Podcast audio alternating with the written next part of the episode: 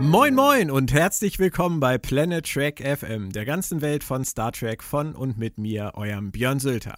Planet Trek FM ist eine Produktion vom Verlag in Farbe und Bunt und wird unterstützt von Sci-Fi, dem Corona-Magazin, der FedCon und dem FedCon Insider. Ein kurzer Hinweis vorab in eigener Sache. Am Freitag startet auf diesem RSS-Feed mein niegelnagelneuer Personality-Podcast, der dreiköpfige Affe, Lebensanomalien, Nerdtum und Bananen. Alle Infos dazu gibt's via Soundcloud oder auf www.affencast.de. Ich würde mich freuen, wenn ihr auch da mal reinhört. Zu Gast in der ersten Ausgabe ist ein alter Bekannter.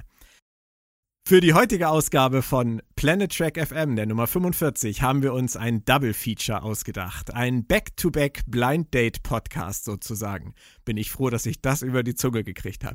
Zunächst spreche ich mit der wunderbaren Autorin und Übersetzerin Claudia Kern über die Episode Broken Pieces.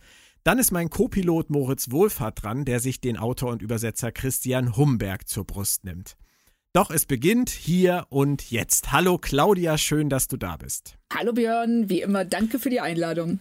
Sehr gerne.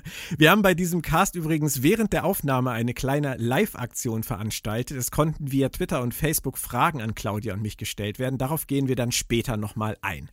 Claudia, lass uns zunächst einmal kurz über die Episode 7 der Staffel sprechen, bei der wir Christian Humberg im Podcast zu Gast hatten. Nepente. Wie waren da deine Gefühle? Ähm, ich fand sie vom Prinzip her gut. Was mich ähm, gewundert hat, war, dass ähm, ich sehr viel mehr Emotionen wahrgenommen habe zwischen Troy und Riker als zwischen Picard, Troy und Riker. Hm, okay. Das war das, was ich, womit ich nicht gerechnet hatte und ähm, was ich auch nicht so wirklich erklären kann. Also das ist vielleicht auch tatsächlich eine rein persönliche Wahrnehmung, die für andere sich ganz anders darstellt. Aber mir kam es so vor, also diese Vertrautheit zwischen Troy oder zwischen Diana und ähm, Riker fand ich äh, sehr, sehr gut gespielt. Also auch äh, glaubwürdig. Auch dieser Verlust der äh, sie die ganze Zeit begleitet und der auf ihn lastet, an dem sie aber nicht zerbrechen. Das ist ein ganz wichtiger Punkt war. Und ähm, Picard Picard wirkt wie jemand aus einem Leben, das sie hinter sich gelassen haben. Ich glaube, es fällt ihnen auch schwer, diese Beziehung, die sie früher zu ihm hatten, wieder in ihren Gedanken und ihren Emotionen zurückkehren zu lassen. Das wäre dann aber sehr gut geschrieben von den Autoren der Serie. Weil ich das ist ja ein Phänomen, was uns im Leben auch häufig begegnet, wenn wir Leute wiedersehen, mit denen wir oft und lange was zu tun hatten und die wir lange nicht gesehen haben. Also ich finde, dass es im, ja, im realen Leben zwei Möglichkeiten gibt. Entweder merkt man, dass man die Verbindung zu dieser Person verloren hat, oder ja. man setzt exakt an dem Moment wieder ein, wo man sich getrennt Richtig. hat. Richtig. Richtig. Und das scheint bei denen nicht so zu sein. Nein, also das, so kam es mir zumindest vor. Ich fand das mit ähm, den Sprachen des toten Sohns, diesen erfundenen Sprachen, das fand ich wirklich clever. Mhm. Und auch die Fragen nach Identität, die die Folge aufwirft, die ja auch jetzt, was sich hier ja in Broken Pieces fortsetzt. Und ähm, äh, dieser eine Moment, äh, wird man Picard eigentlich am liebsten eine knallen würde. Wenn äh, Soji sich Troy öffnet und sagt, wie schwer diese ganze Situation für sie ist und er diesen völlig unpassenden sarkastischen Kommentar anbringt ja. für den er sich danach auch nicht entschuldigt, obwohl Troy ihm ja ganz deutlich sagt, ey, du hast da Scheiße gebaut, was war denn das? Und aber es ist so typisch alter Mann. Ja, aber er realisiert es ja. Das ist ja das Schlimme. Er realisiert, mhm. okay, das war jetzt nicht so toll. Was habe ich, wieso habe ich das gemacht? Aber was ich von Picard erwartet hätte, dem Picard, wie wir ihn kannten, äh, wäre dann zu ihr zu gehen und zu sagen, pass mal auf, das war jetzt echt nicht so super. Ja, was das angeht, ist er halt dann doch einige Jahre drüber, muss man sagen. Also, äh, das hat sich in Broken Pieces für mich ein bisschen umgekehrt. Dazu ja. kommen wir noch, aber in, in Nepente hast du recht. Da war er doch tatsächlich schon noch immer eine ganze Ecke von dem entfernt, was wir schätzen an ihm. Eigentlich. Absolut. Und ja. wir sehen ja dann jetzt auch in Broken Pieces ähm, ja das Wiedererwachen des alten Picard, ja. habe ich so den Eindruck. Aber sag mal, hat es dich nicht gestört, dass äh, sie das mit dem Sohn so in die Handlung gebracht haben? Weil auch da denke ich jetzt gerade an Broken Pieces, denn da passiert ja dann auch am Ende der Folge etwas, wo man sagt, oh okay, das Universum wird immer kleiner, der hat jetzt auch eine Verbindung zu den Androiden und ja. der Sohn von Riker und Troy halt auch. Alle irgendwie, alle hängen irgendwie schicksalhaft in der gleichen Geschichte drin. Ist das zu viel oder zu eng oder ist das okay? Es war etwas bemüht, also dass der Sohn gestorben ist, weil die, ähm, die ähm, künstlichen Lebensformen verboten worden sind. Ähm, kam mir auch, also ich habe auch gedacht, so, oh, ich weiß jetzt nicht, ob ich das, ob das hätte sein müssen, dass alles auf diesen Punkt zurückgeführt werden kann. Ja. Ähm, auf der anderen Seite, es ist was, ich kann damit gut leben. Weil was mir wiederum gefallen hat, war, dass ganz, ganz deutlich wird, äh, Troy und Riker haben ihr eigenes Leben geführt und sie sind nicht reduziert auf die Funktion, die sie auf der Enterprise hatten. Und äh, dieses Leben ist, äh, hatte tragische und schöne Momente und es war eben ein, ja, ein Leben. 14, 15 Jahre, die ähm, äh, vergangen sind, ohne dass wir was von ihnen mitbekommen hätten. Ich fand es vom Prinzip her gut. Also, aber du hast schon recht. Äh, es muss nicht alles äh, in Bezug zu dieser Geschichte haben. Man sollte Sachen auch für sich allein stehen lassen können.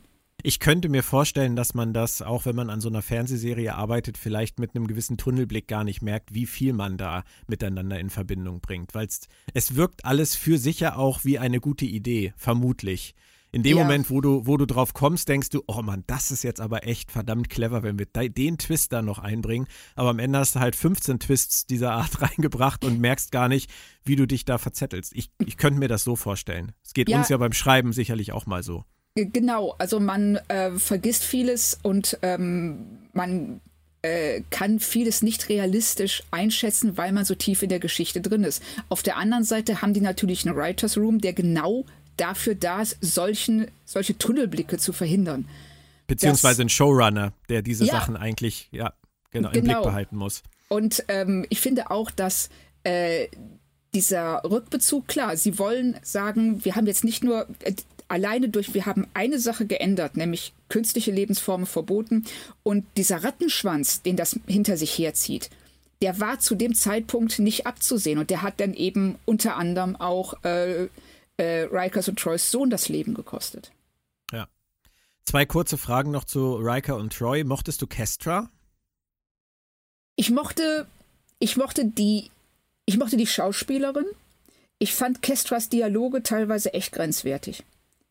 Dass ähm, sie, also ich finde es, ich meine, es ist ja der Tradition von Star Trek, dass sie intelligente Kinder nicht schreiben können. Und äh, das, das ist bei Wesley schon schief gegangen. Und bei Kestra machen sie was ganz Ähnliches, dass sie ähm, auf einmal über den Erwachsenen steht. Was ja. ähm, Unfug ist und ähm, mhm. auch nicht äh, die Eigenschaft eines intelligenten Kindes. Ja, richtig. Ein, ein Kind kindgerecht schreiben ist, glaube ich, aber äh, fast Königsklasse. Also da maße ja. ich mir keine Kritik dran, dran an, weil ich nicht glaube, dass ich es besser könnte, aber ich weiß genau, was du meinst. Und in die Falle sind sie da zumindest dezent auch getappt. Nicht so schlimm wie bei Wesley. Auf nein, keinen Fall. Aber, nein, nein. Nein. Die andere Sache hat mit Riker zu tun, dass er an einer Stelle ja sagt, er ist äh, in der aktiven Reserve, glaube ich, war die Formulierung. Ähm, und so nach dem Motto, es müsste schon einen verdammt guten Grund haben, dass er nochmal wieder. Glaubst du, er wird nochmal wieder und er wird noch in dieser Staffel? Also da habe ich auch ähm, kurz aufgemerkt gedacht, so, aha, das haben die jetzt nicht einfach so rausgehauen als Spruch. Das, Vermutlich ähm, nicht. Das kann ich mir auch nicht vorstellen. Also, das war so ähnlich wie Seven, die praktisch Picard ihre Karte gibt und sagt, ruf an, wenn was ist. Ja, da weißt genau. du auch, das ist, also ich denke, dass wir ihn noch sehen werden, ob in dieser Staffel, vielleicht, vielleicht ganz am Ende. Ja, einfach nur kurz vom Sichtschirm, er ist jetzt da, die Rettungsflotte ist da oder so und Riker. Das, hat das Kommando. Das dachte sowas. ich auch gerade, so Riker die Kavallerie. Ja, oder um, ähm, alle. Pass mal auf, du. Dann, dann geht der Sichtschirm an und dann steht da, vorne steht dann Riker und dahinter steht Worf und Jordi und Dr. Crusher. Und das ist die letzte Einstellung der ersten Staffel. Also Wir dann, da. dann dreht, dann dreht Reddit durch. Ja, wahrscheinlich. ähm, wir, hatten, wir hatten ja auch mal wieder ähm, die, das ganze Thema auf dem Kubus. Da ist dieses Mal, oder in Nepente ist da etwas passiert, was mir ja gar nicht gefallen hat, nämlich der Tod von Hugh. Wie standest du dazu? Ähm, das war so einer der Momente, wo ich über Selbstbeherrschung froh war, sonst hätte der Fernseher echt gelitten. Ja. Ich meine, wir haben ja schon vorher geungt, äh, beziehungsweise ja. haben wir große Hoffnungen für die Zukunft der Figur von Yu gehabt und haben damit eigentlich geungt, dass es nicht passieren wird. also ich fand das so unnötig und falsch und äh, billig. Also das war so, als wollten sie sagen, wir wären so gerne Game of Thrones, wir haben aber nicht verstanden, warum Charakter sterben oder äh, Charakter abschlachten, besser gesagt, in Game of Thrones so gut funktioniert hat, weil es nämlich immer auch eine Konsequenz für die Geschichte hatte.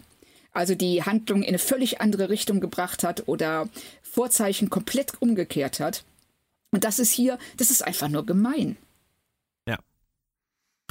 Letzte Frage dazu. Hat dich der Flashback überzeugt, den äh, wir gesehen haben mit den Augen von Agnes Girardi? Hättest du daraufhin, äh, wärst du dann brandschatzend mordend durchs Universum gezogen?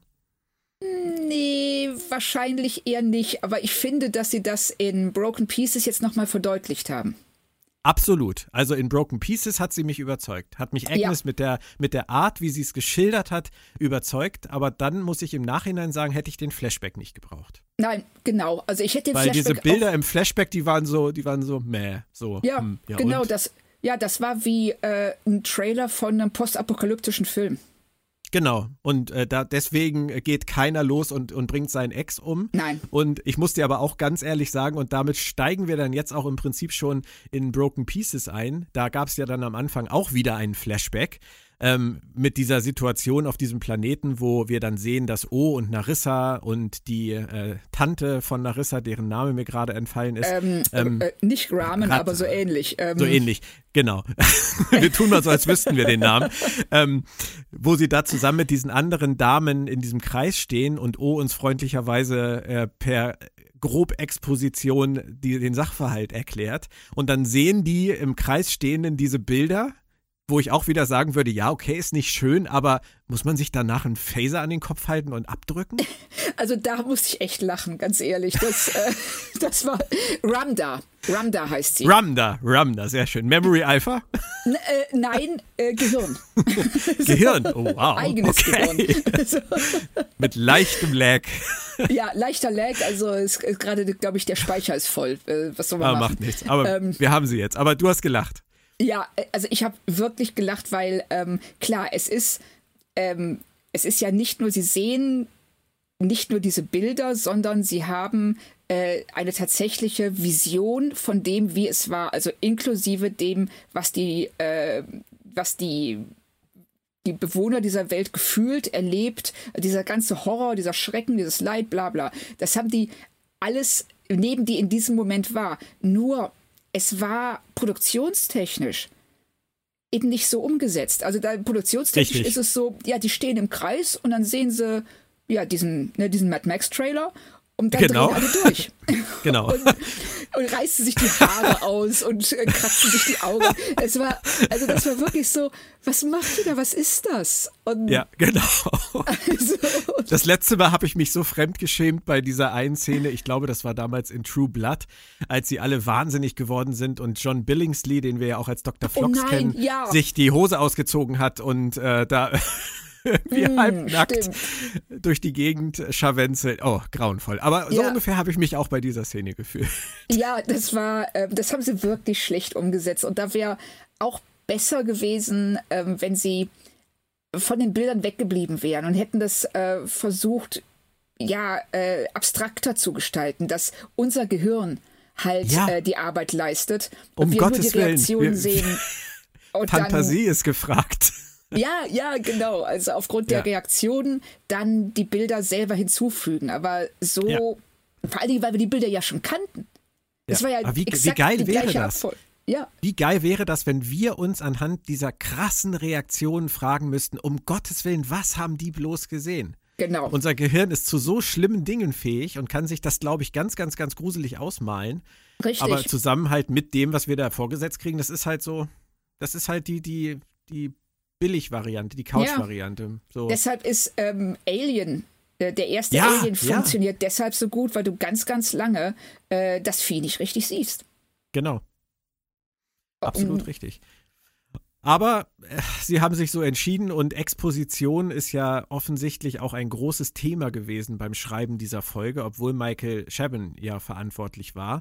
Ähm, Commodore O erklärt uns im Prinzip die Jadwash und alles, was damit zu tun hat. Dann erklärt uns Narissa, indem sie mit äh, ihrer Tante Ramda Selbstgespräch führend äh, noch einmal, was da sonst auf dem Kubus so los ist. Und auch auf der La Sirena geht ja doch so einiges expositionsmäßig ab. Zum Beispiel, dass wir endlich erfahren, dass Gerati Maddox umgebracht hat. Auch so im Vorbeigehen, oder? Ja, das war ein bisschen beiläufig. Ähm, man hat gemerkt, sie wussten nicht so richtig, wo sie es unterbringen sollten, weil theoretisch wäre es besser aufgehoben gewesen direkt im Anschluss an den Mord. Und mhm. ähm, das konnten sie nicht machen, weil sie eben ähm, in, einer anderen, in einem anderen Handlungsstrang festhingen. Deshalb haben sie es verschoben. Das nimmt dem Ganzen schon so ein bisschen die Wucht. Und, ja. ähm, und alle reagieren auch relativ locker. Und sagen ja, so, ja, gefasst, Picard, genau. ja, so, Picard sagt zu ihr, hör mal, du musst dich dann schon dafür verantworten. Und sie, ja, mach ich. Also ja, cool, okay. Aber man muss schon sagen, Alison Pill, finde ich, spielt das ziemlich gut. Ja, ich fand sie auch, ähm, ganz toll in der Szene, wenn sie Soji das erste Mal sieht. Absolut, fand ich großartig. Habe ich geliebt, die Szene, wirklich. Ja, tolle, tolle Szene, weil ihr Umgang du trinkst, mit Sochi, wenn du durstig ja, bist. Genau, die ist so wie jemand, so also, toll. ja. Ich sag mal, wenn du, wenn du das erste Mal irgendwie ähm, äh, äh, ein ganz tolles Computerspiel siehst, ja. denkst so, oh mein Gott, ich kann ich kann das bewegen und dahinstellen und dann passiert was und ich kann die Wand einschlagen und oh, ich kann hier alles benutzen. so, das ist, so reagiert ja. sie auch und man merkt den totalen Nerd in ihr. Absolut. Schön und, geschrieben, schön gespielt. Ja, ganz, ganz toll. Und ihre, und da merkt man eben auch, wie unterschiedlich sie als reine Wissenschaftlerin, die nie eine positronische Lebensform kennengelernt hat, mit Suji umgeht, also wie sie, wie gegensätzlich sie äh, mit Soji umgeht, wenn man sich Picard ansieht, der ja. sie wie äh, Menschen behandelt, wie eine vollwertige Person. Ja, richtig. Fast schon emotional verklärt, müsste man sagen. Ja, durch Data. Durch Data, richtig, ja. Aber eigentlich ja zu Unrecht. Also äh, grundsätzlich müsste Picard als Forscher und, und in seiner Position und mit seiner Bildung ja auch die technischen Aspekte sehen. Aber man hat schon das Gefühl, dass es bei ihm wirklich sehr auf der emotionalen Schiene abgeht. Ja, das finde ich auch in der ebenfalls sehr, sehr schönen Szene zwischen ihm und Soji. Wird das äh, deutlich auch, wie sehr er seine ähm, Beziehung zu Data verklärt. Und ähm, aber ihre Reaktion, wenn sie dann sagt, ähm, he loved you. Und das ist auch, es ist hervorragend gespielt, weil sie das so, sie sagt das ja nicht, äh, man sieht ja auch an Picards Reaktion, er zögert da so eine Sekunde, als wollte er sagen, äh, fragst du das jetzt oder sagst du das nur, damit ich mich besser fühle? Und dann aber realisiert, dann, das ist eine Tatsache. Ja. Und das aber fand ich auch gut gemacht. Fandest du nicht auch ähm, den Satz von Picard in dieser Szene wunderbar, dass er zugibt, dass das Ausdrücken von Gefühlen eine gemeinsame Schwäche von ihm und Data ist? Ja, auch sehr schön. Da hatten wir auch, glaube ich, äh, in der Konstellation mit Moritz so einige Unterhaltungen schon drüber. Und da finde ich es dann doch sehr erstaunlich, dass sie es wirklich geschafft haben, dieser Figur Picard ein paar neue Seiten abzuringen. Und ja. das auch so zu schreiben, dass wir es glauben. Also ich glaube es auf jeden Fall. Ich finde es auch, ich finde ihn hier ähm, in der Folge gerade sehr glaubwürdig. Ich finde auch, wenn man jetzt zurückblickt zum Pilotfilm und sieht, welche Entwicklung er in den letzten acht Folgen durchlaufen hat, ähm, das finde ich auch größtenteils glaubwürdig. Und, mhm. ähm, und vor allen Dingen, es ist eine positive Richtung, weil ganz ehrlich, den Picard, den wir in den ersten drei, vier Folgen gesehen haben, äh, dem würde ich nicht gerne bis zum Ende, ich weiß nicht, wie viele Staffeln, auf wie viele Staffeln ist es ausgelegt? Zwei? Ich glaube, so konkret wirklich gesagt haben sie es nie. Es ging mal irgendwie der, das Gerücht rum, es sollen drei werden, aber ich glaube nicht, dass das in Stein gemeißelt ist. Ah, okay. Weil äh, den möchte ich nicht begleiten über 30 nein, Folgen oder nein. so. Aber werden wir auch nicht. Das hat sich, nein. denke ich, jetzt in Broken Pieces eindeutig gezeigt. Richtig. Aber grundsätzlich über die Folge, wir haben jetzt schon viele Szenen angesprochen. Wir haben diese Expositionsszenen angesprochen. Wir haben diese sehr, sehr schönen emotionalen Szenen angesprochen. Der Titel der Folge ist schon ein bisschen Programm. Ne? Das ist alles ein bisschen sehr zerstückelt diesmal. Ja, ist es auch. Und, das, und ich glaube, deshalb sind wir auch so schnell bei den Szenen angekommen. Weil es, es ist für mich wirklich keine runde Folge. Es ist eine Ansammlung von sehr schönen Einzelmomenten und Einzelszenen, die nicht richtig zusammenkommen, weil wir uns in drei verschiedenen Handlungssträngen oder ja doch drei verschiedenen Handlungssträngen bewegen, gleichzeitig. Mehr wahrscheinlich sogar. Ja, ja ich denke auch mhm. gerade, stimmt, richtig, es, es sind mehr. Und ähm, das kommt nicht zusammen. Also dieses Mal ist wirklich, sind die Teile größer als ihre Summe. Dann lass uns noch mal ein paar Teile ansprechen. Wie hat dir die Ruffy-Geschichte gefallen? Ihr, ihre Hercule Poirot-Momente, die sie an Bord durchlebt? Also das hat mir äh, in jedem Fall äh, wieder mal gezeigt, dass der, ähm, und jetzt habe ich gerade einen Gehirnausfall. Rios? Der, ja, aber wie heißt der Schauspieler? Santiago Cabrera. Santiago Cabrera, genau. Dass das ein echt toller Schauspieler ist und dass die auch richtig Bock haben, ihn in Szene zu setzen mit den ähm, äh, Hologrammen. Und ja. er macht das, er macht das sehr gut. Also das hat mich ein bisschen an A Fistful of Datas erinnert. Ähm, wenn, ne, wenn alle Hologramme nebeneinander sitzen, natürlich ist das äh, technische Hologramm ein Schotte. Und, ähm, Natürlich. Ne, das, ja, ja. Das, aber das ist, das ist okay. Das sind so, äh, mit so einer Art von Fanservice kann ich auch leben, weil da verbiegt okay. man sich nicht, um ähm, Fans einen Gefallen zu tun, sondern ob der jetzt Schotte ist oder nicht, hat für die Handlung keinerlei Konsequenz. Und für die Serie mhm. an sich auch nicht. Aber es ist einfach eine nette kleine Verbeugung und das ist okay. Die Szene an sich fand ich vom Schauspielerischen besser als vom Inhalt, weil nicht viel rauskommt am Ende.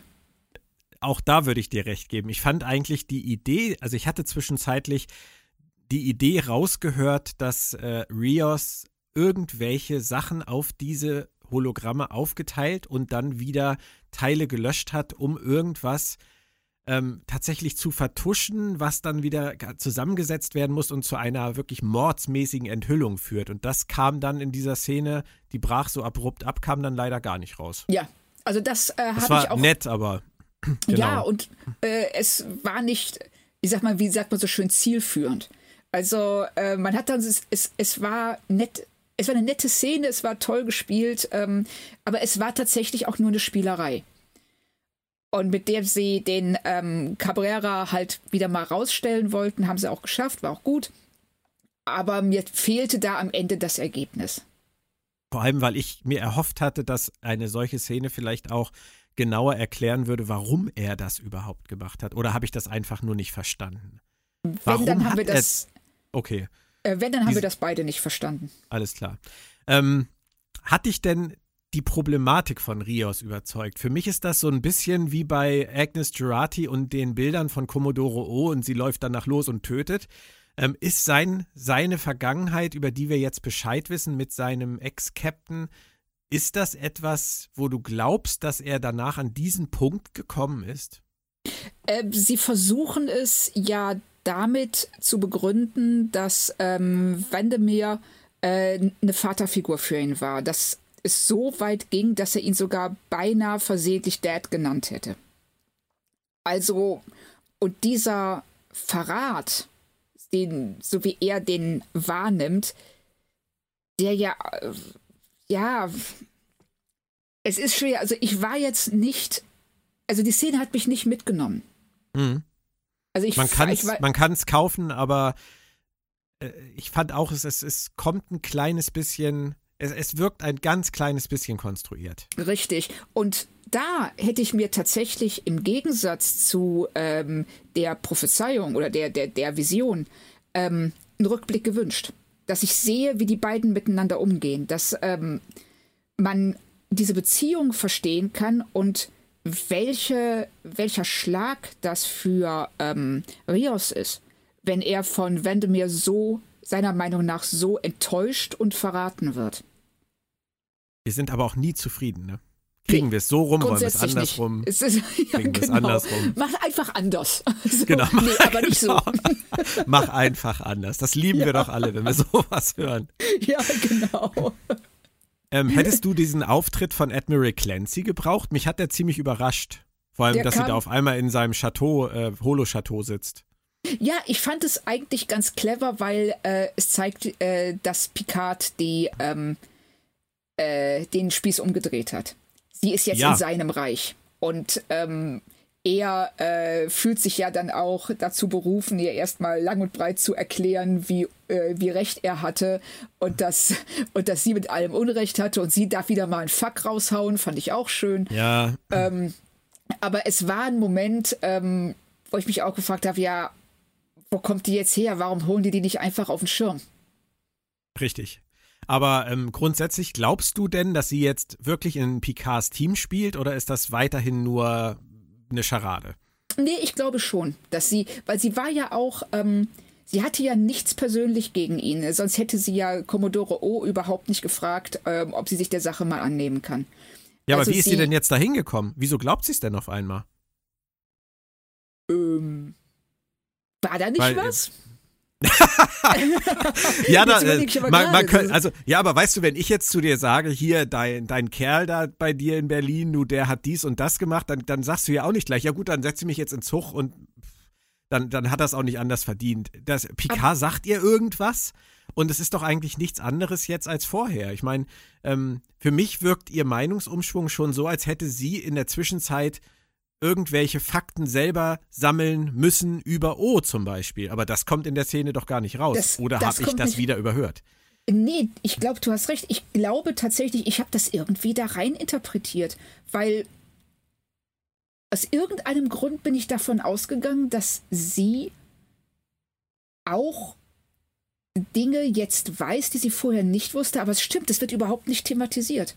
Wollen wir es hoffen, dass sie jetzt Dinge weiß? Oder ähm, sie hat Picard jetzt halt einfach reingelegt. Aber das wäre keine, keine schöne Entwicklung. Nein, und das glaube ich Sendung. auch nicht. Das, ähm, das passt nicht zu der Szene und ähm, wenn sie es tut, dann wird das aus dem Nichts kommen. Liebe Hörer, wir haben dann jetzt also schon zwei Punkte, an denen wir beide entweder nicht richtig aufgepasst haben oder die Autoren es äh, nicht wirklich ausformuliert haben. Ihr könnt das gerne wie immer in den Kommentaren erwähnen, wenn wir Quatsch erzählt haben. Das ist, soll ja auch mal vorkommen, gell, Claudia? Es ist spät, es ist mitten in der Woche. Genau. Wir sind überarbeitet, wir hatten zu wenig Kaffee, was auch ja, immer. da kommen ganz viele Sachen zusammen. Ich sehe gerade übrigens, dass da doch so einiges an Fragen reinkommt bei Twitter und Facebook. Also von daher kommen wir dann jetzt noch mal ganz kurz ähm, zum Kubus. Das war für grad sagen. mich, muss ich sagen, die größte Enttäuschung an der ganzen Geschichte, diese Elnor und Seven of Nine Geschichte. Da holen sie Seven of Nine zurück. Und ich würde jetzt einfach mal ein bisschen ketzerisch sagen, und eigentlich passiert in dieser Handlung gar nichts. Ähm, ich würde jetzt nicht so weit gehen. Also ich fand das tatsächlich nicht schlecht. Also, ähm, was mir gefallen hat, ist einfach, ist dieser Moment, in dem sie ähm, weiß, dass sie zur Königin werden muss. Und ähm, die Angst, die sie hat, also wie so, ein, wie so ein Süchtiger, der auf einmal, wie ein Alkoholiker, der vor einer Flasche Whisky steht und weiß, ähm, dass er jetzt diese ganze Arbeit, die er hinter sich gebracht hat, rückgängig oder zerstören muss, weil er aus welchen Gründen auch immer diesen Whisky trinken muss. Und sie hat genau, so habe ich das wahrgenommen. Du nicht? Hast du irgendwie einen Extended Cut der Folge gesehen oder so? Mal, oder? kann, kann das sein, dass, meine, dass mein Gehirn irgendwie, sind wir vielleicht auf zwei, auf, in zwei verschiedenen Dimensionen? Na, ich Weil glaube sie nicht. sagt nein. es doch. Also sie sagt ja ganz klar zu, ähm, ähm, oh Gott, Namen. Zu, Elnor. Äh, Elnor. sie sagt ganz klar zu Elnor, ähm, ich weiß nicht, wenn ich mal die Kontrolle habe, wenn ich diese, diese ganzen Ja, ja, das ist Drohnen unter mich gebracht habe, ob ich es wieder loslassen kann. Und das Ja, ist oh für Mann, mich, ey. Ja, aber komm, ey, Claudia, das, das läuft bei mir wirklich unter, ich weiß nicht, wie es auf Deutsch heißt. Auf Englisch sagt man immer so schön Throwaway Line. Das war keine Throwaway-Line. Das war, du siehst doch auch, Also ich meine, die Jerry Ryan spielt das schon besser, als du es gerade darstellst. Natürlich tut sie das. Die, die kann das alles, die kann alles spielen. Ich würde dir auch immer zuhören. So ist das nicht. Aber weißt du, wir haben, wir haben ihren Kampf äh, ums Menschsein, haben wir von der vierten bis siebten Staffel Voyager mitverfolgt. Aber war Und sie je in so einer Situation? In Voyager. Da, in ich hätte mich aber einfach gefreut, wenn es ein bisschen mehr thematisiert worden wäre, was das genau für sie bedeutet. Also Und ich fand das völlig ausreichend thematisiert. Boah, ich fand es okay. also, da bist du freundlicher als ich dieses Mal, wirklich. Also gerade bei Seven stelle ich mich da, glaube ich, ein bisschen mehr an. Oh ja, das äh, kann gut sein. Aber ich fand das, ähm, ich fand es äh, nachvollziehbar, ich fand es gut ausgearbeitet. Ähm, diese ganze Sequenz, wenn sie dann wieder zur Borg-Drohne wird, hat mir gut gefallen. Ich kann es nicht anders sagen. Okay, gut, dann ich guck's einfach nochmal. Also für mich war es halt so ein bisschen so, ey, wo ist You? Und du fragst dich so, woher kennen die sich überhaupt? Eine Antwort kriegt sie auch nicht. Ist aber auch egal, weil es gibt ja was zu tun. Oh, ich kann mich zur Queen machen. Mach ich kurz. Assimilierst du mich jetzt auch? Mal gucken. Hm, dumm, die dumm, die alle tot, alle tot. Oh, wir fliegen hinterher. Das war so für mich in kurz die, die Handlung auf dem Kubus. Und also, das, das ganz, ganz ehrlich, das könntest du über jede Handlung sagen. Du musst einfach nur den Sarkasmus hochdrehen. Dann, so, so kannst du auch dann, ich weiß nicht, Citizen Kane erklären. Ja, so ein Typ, ne, der stirbt halt und denkt so, ey, wo ist denn mein Schlitten? Keine Ahnung. Oh, wow. Und dann ist er tot. Zweieinhalb Stunden später. Weiß kein Mensch warum, aber ist so. Ah, gut. Ich, ich vergleiche es zu meiner Ehrenrettung vielleicht einfach mit so einer schönen, langen Szene wie der zwischen Sochi und Picard. Das ist eine, das ist eine tolle Szene, ja. Ja. Und hätte mir aber, vielleicht sowas, sowas auch gewünscht. Aber gut. Aber da äh, muss ich noch mal kurz, weil mir, mir da eine Sache auch wirklich aufgefallen ist. Ähm, äh, sie macht ja ganz, ganz deutlich, also in meiner Welt, dass ähm, die, die Borg-Drohnen äh, es ist ja auch Thema der ganzen Serie, Borgdrohnen sind Opfer, sind nicht der Feind. Das Kollektiv ja, ist der Feind. Richtig. Und das fand ich, hat sie sehr gut raus, äh, wird sehr gut rausgearbeitet. Und wenn man dann den ähm, Bogen zurückschlägt zu First Contact, dann macht es das, was Picard mit seiner assimilierten Crew macht, eigentlich umso schlimmer. Und ähm, er tötet Opfer, anstatt ähm, äh, den Tätern. Richtig. Aber das ist ja vielleicht und auch ein Lerneffekt. Absolut. Und es hat, es hat aber schon damals, meine ich, nicht gepasst zu ihm. Nee, ich glaube da damals, das weiß ich auch noch, dass mich das irritiert hat, dass er es macht. Und es wird ja auch, ähm, äh, meine ich, im Film auch nochmal thematisiert. Ja, das wird es, aber ähm, es, es, ist ein, es ist ein Charakterzug an ihm gewesen. Also komplett First Contact, da war er ja nun wirklich sehr rachegetrieben. Ja. Und äh, sehr emotional und sehr aufbrausend und dann nachher noch mit Muskelshirt und, und Muskel bepackt, wie er da die, gegen die Borgkönigin gekämpft hat. Das war schon so ein bisschen so ein Spiegeluniversums-Picard. Es hat mich nie richtig gestört, weil der Film so gut war, aber man muss Richtig. schon ehrlich sagen, dass sie da Picard schon ein bisschen gedreht haben. Ja, da ist er, sag mal, leicht out of character. Das stimmt. Ja. Okay, also grundsätzlich dein Fazit zu dieser Folge würde ich nochmal hervorkramen. Äh, du hattest das vorhin, finde ich, sehr schön gesagt. Ähm, die, die Episode definiert sich über die Einzelszenen und die sind größer als das Ganze. Absolut. Aber es ist irgendwie ja doch ein ganz gutes Setup für die letzten zwei Folgen. Ja, und ich hoffe, dass sie jetzt, ähm, nachdem sie ähm, so viel Exposition gebracht haben und ähm, die ähm, Schachfiguren jetzt eigentlich alle dastehen, wo sie stehen sollten dass jetzt, ähm, dass wir jetzt auch auf ein hoffentlich fulminantes Staffelende zuarbeiten. Ja, das wäre schön. Das wäre uns allen zu wünschen. Dann lass so. uns doch noch einmal ganz kurz schauen, da doch einige Fragen gekommen sind, äh, dass wir die vielleicht noch schnell beantwortet kriegen. Ich gehe hier einmal ganz kurz durch. Bei Twitter zum Beispiel fragt Noria Rick, ich hoffe, ich spreche das richtig aus, findet ihr es auch interessant bzw. erwähnenswert, dass die beiden extremen Gruppen Jadwasch und Kovat Milat jeweils reine Frauengruppen zu sein scheinen? Claudia, das gebe ich mal an dich weiter. Oh, das stimmt. Das ist eine sehr interessante Frage. Also Vielleicht will man damit die letzten fünf Jahrzehnte von reinen Männerkiller-Teams ein bisschen äh, aufarbeiten.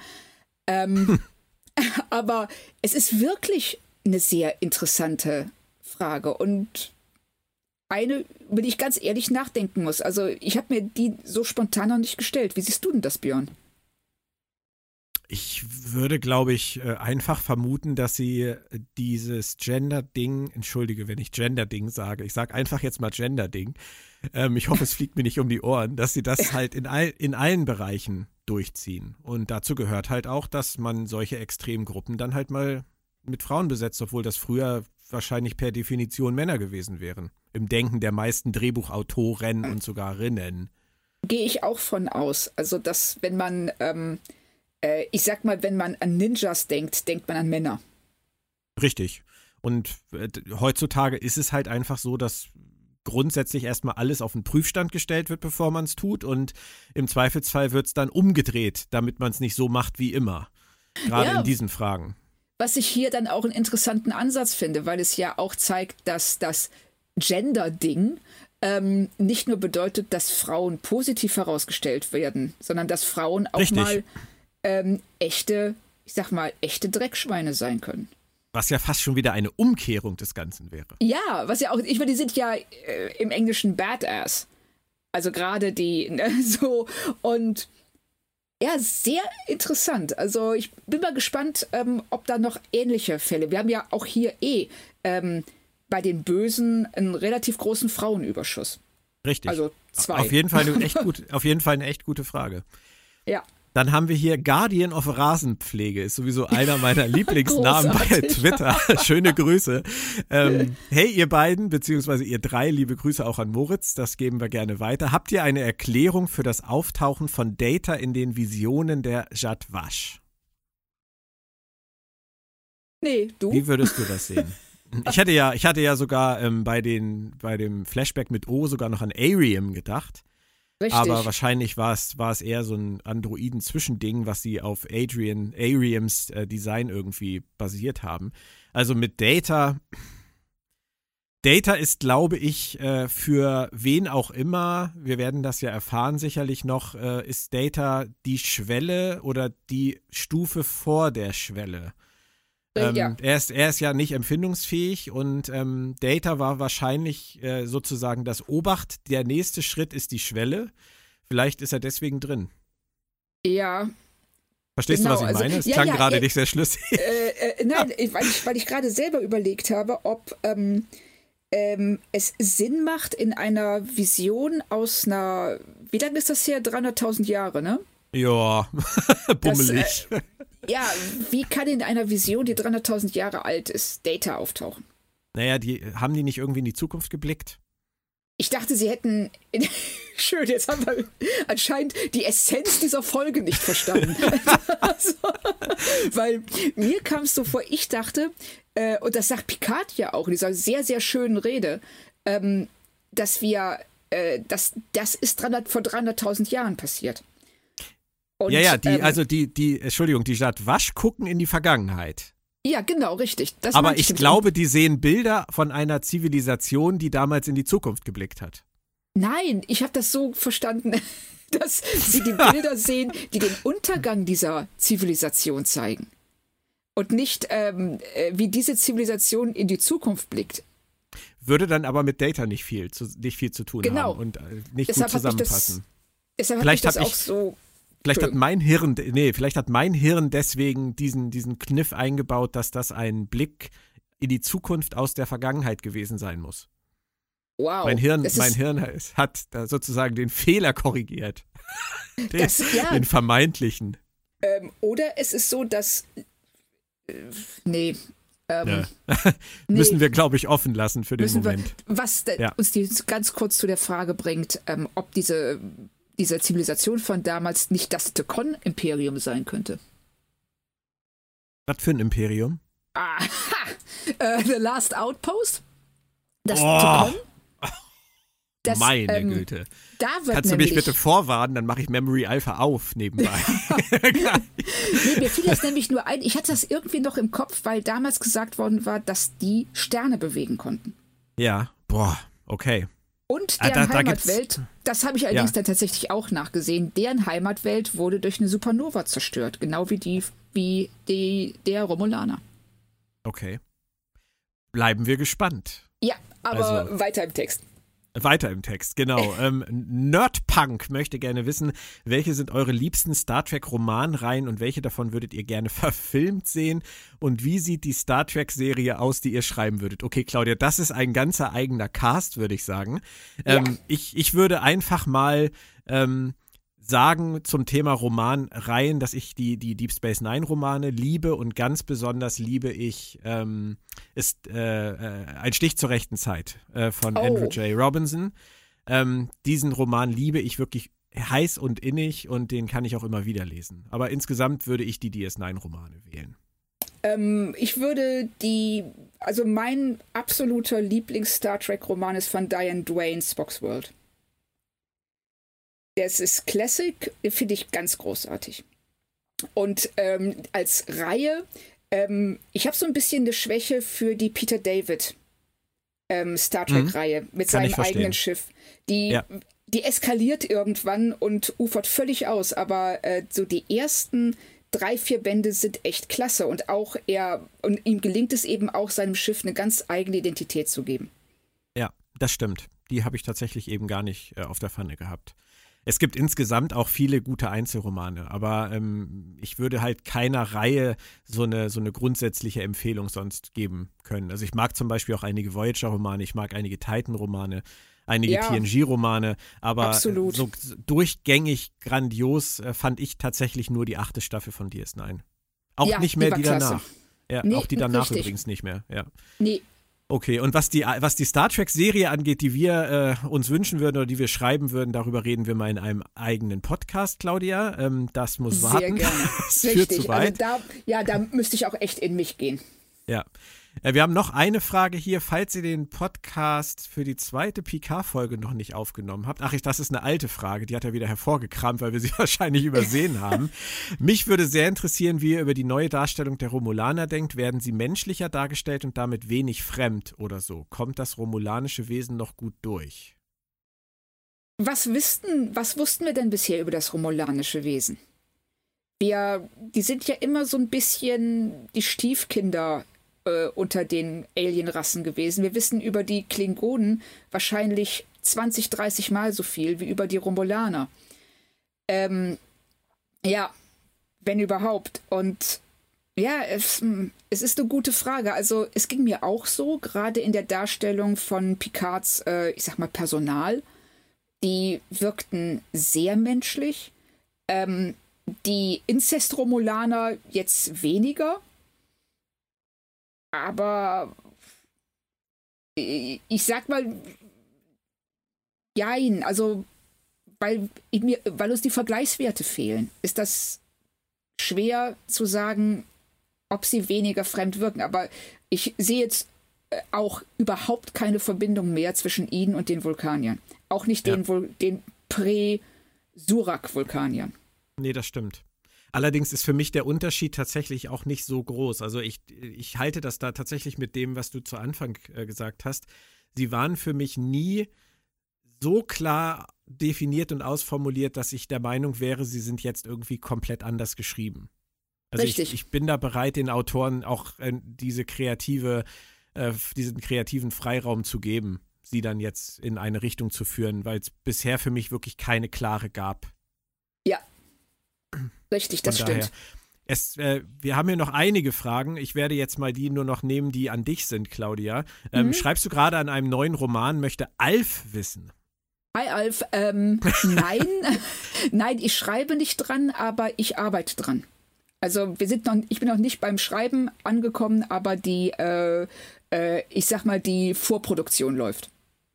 Das ist doch schon mal eine gute Nachricht. Vielleicht so für, für 2021 oder 2022? 21, denke ich. Sehr schön. Welchen Film kannst du immer wieder sehen? Sagt, möchte Roger, Roger oder wie auch immer wissen. Ähm, Nennen wir ihn das, mal Roger. Also, ähm, Der Wind und der Löwe mit Sean Connery. Wow. Das ist, ein, okay. das, das, das, das ist so mein Feel-Good-Film. Okay. zu dem ich immer wieder zurückkehren kann. Ich weiß, es ist nicht Science Fiction, hat gar nichts damit zu tun. Bei den Science Fiction Filmen würde ich tatsächlich sagen Ja, das ist jetzt auch Dune. Der Film ist nicht gut, aber irgendwas, ähm, man sieht die Ambition, die drin steckt, was er hätte sein können. Und ich entdecke in ihm auch immer wieder was Neues und ich bin einfach auch ein riesen David Lynch-Fan. Dann freust du dich auf die Neuverfilmung? Ich freue mich total darauf. Also ich denke, mhm. ähm, äh, ich fand den Blade Runner großartig und ähm, Dune vom gleichen Regisseur. Ich wüsste, also ich kann mir nicht vorstellen, dass das schief geht. Bleiben wir gespannt. Ingo hat eine Frage an uns beide. Welches Trackfigur müsste man für euch zurückbringen, so wie jetzt Picard? Ähm, also wahrscheinlich im Rahmen einer eigenen Serie. Ich äh, antworte schnell, ich sage Garak. Oh, schön. Also ich würde sagen, das ist ja, ah, verdammt, nee, das ist ja schon passiert. Ich wollte gerade sagen Pike, aber Pike möchte ich eine eigene Serie geben. Da hast du ja vielleicht ganz gute Karten. Ja, aber sonst äh, Bashir. Tatsächlich, Bashir, ja. Okay. Interessant. Das kann ja dann auch in meiner Garak-Serie auftauchen. Richtig, wahrscheinlich habe ich deshalb auch gerade die Verbindung gezogen von Garak zu ähm, äh, Bashir. Aber ja. den, ja schon. Okay. Dann sind noch zwei kurze Fragen hier an mich, die schaffen wir noch. Äh, Picard oder Discovery, wenn ich wählen müsste, möchte Maike gerne wissen. Ist schwer zu beantworten. Ähm, ich, äh, ich finde die Serie, Serien auch weiterhin sehr schwer zu vergleichen. Discovery, hatte ich ja schon mal gesagt, war für mich zwischenzeitlich sogar deutlich mehr Star Trek als Picard, aber bei Picard kriegen sie jetzt offensichtlich die Kurve. Übrigens hast du eben, Claudia, diese tolle Szene am Ende mit Picard und Rios noch angesprochen, die wir vergessen haben vorher zu besprechen, die ich großartig fand, wo er noch einmal wirklich zusammenfasst, was Star Trek ist und ja. noch einmal erklärt, was wichtig ist und auch jetzt gerade in der Situation, in der wir momentan auf der Erde sind, wichtig ist im Miteinander. Das hat er da alles drin gehabt in dieser typischen Picard-Rede und da war er für mich wirklich wieder der Captain, the Captain we remember. Absolut, das also war das, die erste, die erste echte Picard-Rede dieser äh, Serie. Deswegen ähm, passt meine Antwort nicht mehr so ganz, weil inzwischen hat Picard den, den Bogen offensichtlich gekriegt. Ich würde nicht wählen wollen, Maike, muss ich ganz ehrlich sagen. Ich äh, bin auch gespannt auf Discovery Staffel 3. Ich hoffe wirklich, dass sie die Sachen, die bisher nicht gut funktioniert haben, jetzt hinkriegen. Und die letzte Frage von Petra, die geht auch noch an mich. Warum ladet ihr eigentlich Mike Hillenbrand nicht mehr ein? Das hat ja niemand gesagt bei äh, Petra, dass wir ihn nicht mehr einladen. Der Mann ist sehr beschäftigt. Aber wir werden das mal wieder hinkriegen. Ich werde mich mit Mike mal wieder unterhalten, vielleicht einfach über alles, was so trackig passiert ist in den letzten Jahren und ihn mal fragen, wie er da den Stand im Franchise denn so einschätzt. Ja, Claudia, morgen geht's weiter mit der Episode Ed in Arcadia Ego, Part 1. Und äh, es steht zu befürchten, dass die erste Episode des Zweiteilers eine Menge Krisen raufbeschwören wird, die dann eine Woche später in einem Riesenknall enden. Vermutlich siehst du das ähnlich, oder? Ja, so sehe ich das auch. Also äh, ich hoffe das wenigstens.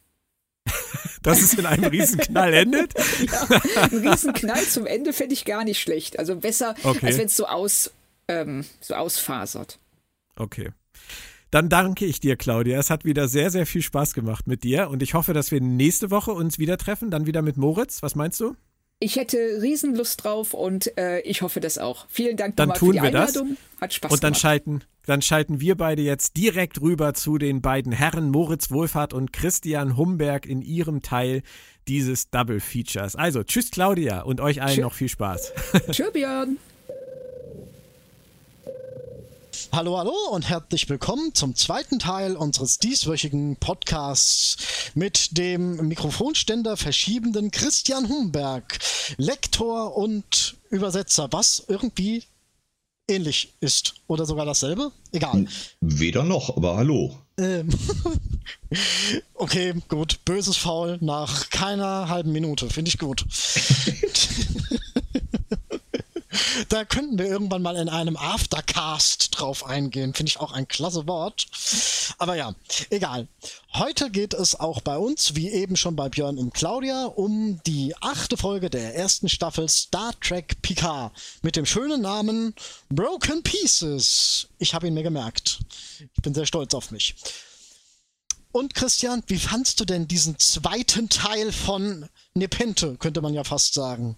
Ehrlich gesagt, mittelgut. Es war in meinen Augen bei weitem nicht die beste Folge der Staffel, was hauptsächlich daran liegt, dass sie sehr viel tellt, ohne, ohne zu schauen. Das ist so eine alte Autorenkrankheit. Wenn man die Info, die rüberkommen will, durch irgendeinen Typen erzählt, der reinkommt und sagt, wisst ihr, was gerade passiert ist, das und das und das und das und das. Aber eben nicht zeigt, wie es passiert, sondern nur, wie drüber gesprochen wird. Das wirkt immer sehr ungelenk und auch langweilig und genau das war die Folge. Ähm, aber da muss ich mal ganz ehrlich fragen, ist das nicht äh, im gewissen Sinne eine gute alte Tradition aus Star Trek? Hat man nicht schon immer in Star Trek, also in Star Trek der 1,5. Ära, äh, äh, ähm, die Dinge ähnlich gehandhabt? Ich glaube tatsächlich nein. Also ich erinnere mich nicht an viele Star Trek-Filme oder äh, besonders gelungene Folgen, in die, die damit anfingen, dass eine wache Figur, um ein Beispiel zu nennen, zu einer schlafenden Figur sagt, oh ja, du bist äh, die und die und dir ist Folgendes passiert und jetzt liegst du hier und hörst mich nicht mehr. Das sagt sie nicht, damit die Figur es hört, denn die Figur weiß das alles. Das sagt sie, damit wir, die Zuschauer, es auch erfahren. Und zwar jetzt erst an dieser Stelle. Und das passiert auf die schlechtestmögliche Art und Weise, handwerklich betrachtet. Hm, ja, gut, kann man. Ich verstehe den Punkt. Ich fand ihn tatsächlich in dieser Episode jetzt äh, von der anderen Seite her merkwürdig und zwar, dass es äh, quasi das erste Mal ist, dass man diese zwei Personen zusammen sieht. Ja, das mag sein. Das und mag das finde ich da ein bisschen merkwürdig. Es kommt, sowas kommt zu spät. Ich finde durchaus, dass man sowas machen kann. Ja, aber sowas muss man vorbereiten und nicht irgendwie in der Episode 5 vor 12 äh, einfach mal so eben reinwerfen. Es Na, könnte. Sie Sie, macht es ja sogar mehrfach, die Episode. Wenn wir jetzt ein bisschen springen und denken an das Gespräch zwischen Rios und Ruffy auf der La Sirena, wo Rios ihr dann auch ebenso lang und breit und aus der geschichtlichen Distanz heraus sein Trauma schildert mit seinem mhm. alten Captain und was da passiert ist. Auch das sehen wir nicht in der Jetzt-Handlung, noch nicht einmal in einer Rückblende, die vielleicht spannend erzählt sein könnte, sondern wir sehen, wie der Mann, den wir seit zwei Monaten jetzt schon kennen, seit acht Episoden, auf dem ja, Boden sitzt und erzählt, lasst mich euch erklären, was mir alles die ganze Zeit schon wehgetan hat. Und das ist handwerklich unter aller Kanone. Ja und nein. Ich finde schon, dass es auf einer gewissen Art und Weise zu der Verbindung zwischen den beiden Personen beiträgt. Es deckt, es stellt die handelnden Personen als Duo, als Crew, als Teile der Crew ein Stück weit in den Mittelpunkt, die miteinander kommunizieren. Und, ähm, Absolut. Absolut, bin ich, bin ich komplett bei dir. Dass er ihr das erzählt und auch, dass er ihr das jetzt erzählt, geschenkt, völlig in Ordnung. Die Art, wie es dem Zuschauer präsentiert wird, finde ich aber so schlecht, dass ich schon, als ich die Folge sah, gesagt habe, wenn jemand bei mir in einem Schreibseminar säße und gäbe so einen Text ab, den würde ich ihm rechts und links um die Ohren schlagen, der müsste neu geschrieben werden. Hm. was wir brauchen an der Stelle, ja genau, pardon, was, was wir brauchen an der Stelle ist, wir müssen sehen, wie Ruffy zu ihm geht und sagt, kann es sein, dass das und das dein Trauma ist? Ich habe das gerade recherchiert darüber können wir auch noch reden, wie sie das recherchiert, kann es sein, dass das hier das Problem ist und dann öffnet er sich, wie es ja in der Folge tut, und sagt, okay, pass auf, folgendes war die Sache. Dann machen wir einen Schnitt, blenden unten ein, was weiß ich, 20 Jahre vorher und gucken 10 Minuten lang zu, wie genau das passiert, worüber er dann nur spricht. Und dann schneiden wir zurück und sind wieder bei Ihnen auf dem Boden seines Quartiers und er sitzt da, greift nach Taschentüchern und sagt, jetzt weißt du alles das wäre nicht halb so ungelenk wie das, was sie letzten Endes gemacht haben. Ja, gut, stimme ich zu. Mich hat es tatsächlich nicht so gestört wegen dem, was ich sagte, wegen dem äh, Figuren an sich, die miteinander kommunizieren und über wichtige Themen miteinander kommunizieren. Mhm. Aber du hast natürlich vollkommen recht. Es war auch einer der Augenblicke, den ich bei Picard öfters habe und bestimmt auch vielleicht nochmal haben werde. Bestimmt vielleicht. Klasse Verbindung. Ähm, es gibt so und so viele Stellen, die ich gerne in einem Shorttrack vor Picard hätte verarbeitet gesehen. Ja. Also, ähm, wie geil wäre dieser Shorttrack gewesen, komplett aus der, aus der, ähm, aus der Handlung gerissen, wie du dieses, wie du sein altes Schiff siehst, mit ihm, seiner Crew, seinem Captain und, und wie dieser Erstkontakt zustande kommt, der Captain in sein Büro geht, wieder aus dem Büro kommt und die zwei Androiden erschießt. Das wäre ein irre reinhauender Shorttrack gewesen. Und Zum Beispiel. Und wenn du dich erinnerst an den Anfang dieser Staffel, äh, in den ersten paar Folgen war es doch immer so, dass das, was vor dem Vorspann kam, eine Rückblende war. Warum war ja macht hier man, auch so. Ja, aber nicht die Rückblende. Warum, warum macht man nicht das? Warum hm. muss das alles jetzt passieren? Warum verteilt man es nicht über die Staffel und liefert es an Stellen, wo es nicht so wie Infodumping wirkt? Denn genau das war es hier und das mehrfach in einer Folge. Wer um Gottes Willen hat das geschrieben? Und hoffentlich nie wieder. Ja, aber es riecht für mich schon sehr nach äh, den üblichen Schreibmethodiken des Team Kurtzman. Also es riecht einfach sehr nach Staffel 2 Discovery. Ja, ein Stück weit schon. Und auch da war es nicht gut. Nee, nee, nee, definitiv nicht. Wobei, ähm, ich bin ja schon froh, dass sie hier diverse Faktoren weglassen, die, die ich in Discovery Staffel 2 um Längen unterirdisch fand. Also das Gefühl zwischen den einzelnen Episoden nochmal 15 Minuten stattgefunden haben, die, die man nie mehr sieht und die ja. auch nicht mehr erwähnt werden. Das haben wir ja zum, Schlu zum Glück hier äh, nicht zelebriert. Aber ja, du hast natürlich, wenn du es so erklärst, es wäre übrigens eine schöne Einführung von Rios gewesen, hätte man diese Rückblende, die wir jetzt durchgekaut haben, schon in Episoden äh, gesehen, wo Rios noch gar nicht wirklich als Rios auftritt. Exakt, dann hätten wir von Anfang an gewusst, wer der Typ ist und wäre nicht sieben Wochen lang mit ihm durch die Gegend gefahren, ohne auch nur den geringsten Bezug zu dieser Figur zu haben. Wir haben mehrfach gesagt, seine Hologramme sind uns vertrauter als der Kerl selbst. Mhm. Wobei das ja nach wie vor eine etwas äh, komisch käsige Aktion ist. Äh, von wegen Androiden verbieten und Hologramme zulassen, die, die, die im Prinzip das Raumschiff als Schiffkörper verwenden könnten. Ja.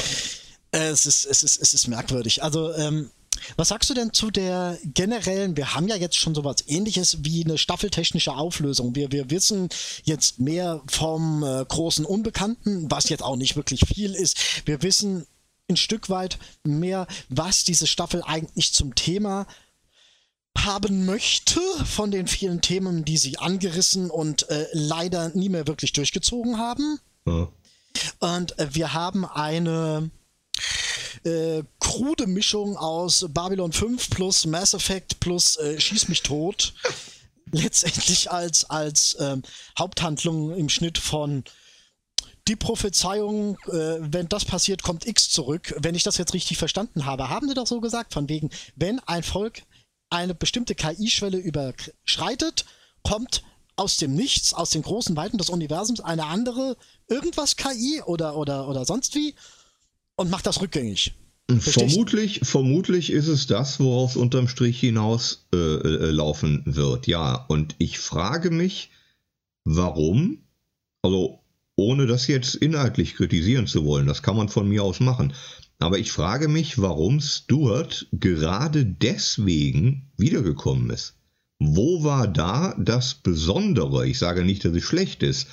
Wo war da das so Besondere, dass der Mann gesagt hat, okay, für diesen Ansatz, für diese Geschichte ziehe ich den Raumanzug wieder an, das ist es wert, dass ich es noch erzähle ich glaube eher in diesem Fall, ohne das irgendwie beweisen, belegen oder besonst was zu können, ich glaube, der Punkt, der ihn zurückgebracht hat, war, gute Mann, komm zurück, wir machen was über Datas Töchter. Und das hat ihn dazu bewogen, die Familie weiterzuführen, weil das ist übrigens ein Moment, der mir an der Episode sehr gefallen hat, äh, dieser Verbindungsschluss dieser emotionale Verbindungsschluss von Picard zu Data, dass die sich beide so nahe gestanden haben, weil sie ähn sich ähnlich waren im Sinne von äh, Gefühle nicht so wirklich ausdrücken zu können.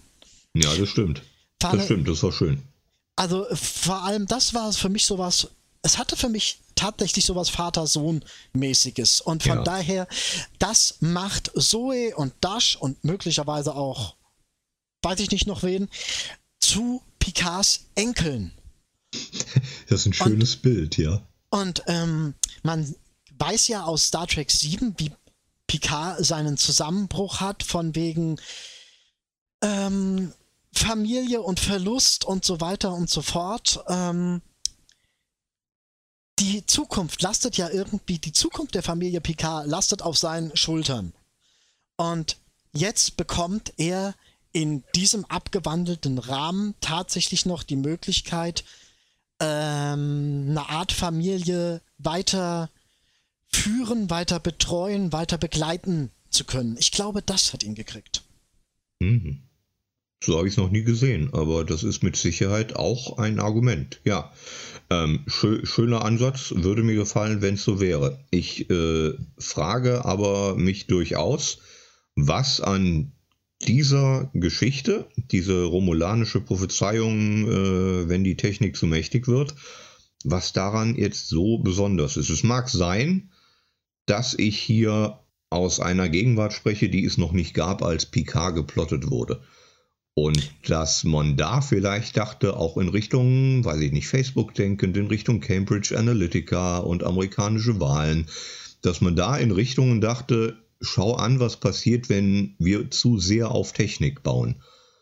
Äh, dass das vielleicht das Kernthema dieser Staffel hätte sein sollen, aber auch das käme mir erstens jetzt ein Stück weit überholt vor und zweitens, wenn es das Kernthema war, finde ich es ziemlich distanziert umgesetzt.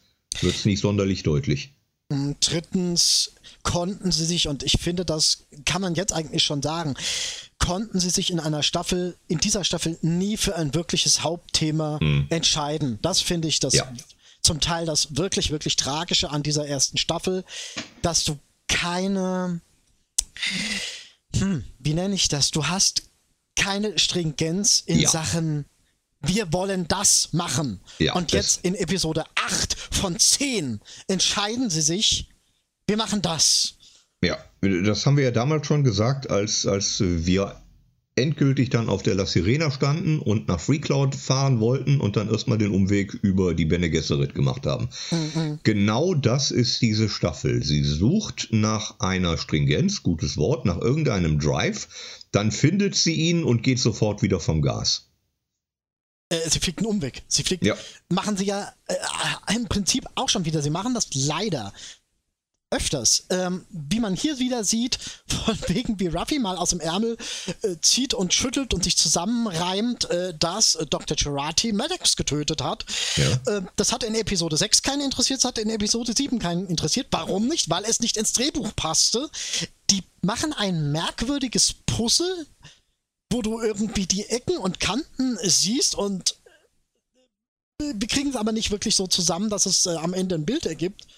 Stimmt, stimmt ein Stück weit. Da würde ich vielleicht noch gegen argumentieren, dass der von uns so sträflich vermisste Advanced Human gar nicht davon ausgehen würde, dass irgendjemand jemand anderen umbringt. Deswegen haben die davon selber nie dran gedacht das ist, das ist schön, aber das wird einem auch mal natürlich nicht gesagt. Das, das, das denken wir uns aus, um die Handlung zu legitimieren. Ja, das stimmt. Da ist was dran. Das ähm, machen sie ja mitunter leider auch viel zu oft. Von wegen, denkt euch mal was. Äh, ob was wir, was wir dann draus machen, äh, bleibt uns überlassen. Wir machen nämlich gar nichts draus. Äh, Hallo T, Hallo Schild, auf dem ich rumtrampel. Das ist Picards Senilität. Das ist eine Krankheit. Ja, äh, irgendwie nicht. Leider. ja, da ist viel dran. Da ist viel dran. Da werden wir, glaube ich, äh, im, in der Nachbetrachtung zu dieser Staffel noch einiges drüber reden. Wahrscheinlich. Was sagst du denn zum Ende? Ich, ich äh, musste schon ein bisschen arg den Kopf schütteln, äh, als sie da. Was sich da jetzt wieder abzeichnet, ist ja im Grunde läuft das schon sehr auf eine Kopie von dem Finale des Discovery Staffel 2 hinaus. Die nächste Episode zählt wieder die Zeit runter, bis die Flotten bei dem Planeten ankommen, weil die ja äh, alle früher da sind, also, also weil Picard und seine Crew früher da sind. Und Episode 10 ist dann, äh, so viel Geld haben wir noch übrig zum Verpulvern und äh, das geht jetzt in Rauch auf. Ja, ja. Das sah man von relativ von, von Anfang an in der Staffel, zumindest ab Folge 2 oder so dass die Autoren ernste Probleme damit hatten, das Ding zu strukturieren. Ich hab's schon mal gesagt in diesem Cast und sag's gerne nochmal. Zehn Folgen waren zu viel für ja. diese Geschichte. Ja, und richtig. sie bekamen die einfach nicht so voll, ohne dass zwischendurch Längen entstanden oder vielleicht sogar kleine Widersprüche entstanden. Es war eine festgelegte Laufzeit, die nicht eins zu eins zu dem Plot gepasst hat, den sie hatten.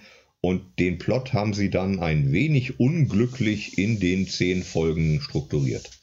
Ja und nein, ich gebe dir recht, aber ähm, ich finde, man erkennt auch sehr deutlich in der zweiten Hälfte dieser Staffel, dass sie ähm, ähm, Veränderungen am Konzept durchführen. Sprich, wir machen die Episoden länger und ich muss wirklich sagen, das hat sechs, sieben, acht, das hat allen Episoden sehr gut getan, die das, äh, die über eine längere Laufzeit verfügt haben. Ja, aber liegt das vielleicht daran, dass jetzt endlich was passiert? Vorher hatten sie ja nicht wirklich was zu erzählen. Hättest du noch zehn Minuten lang zugucken sollen, wie, wollen, wie wir auf V-Cloud Kostümparty spielen?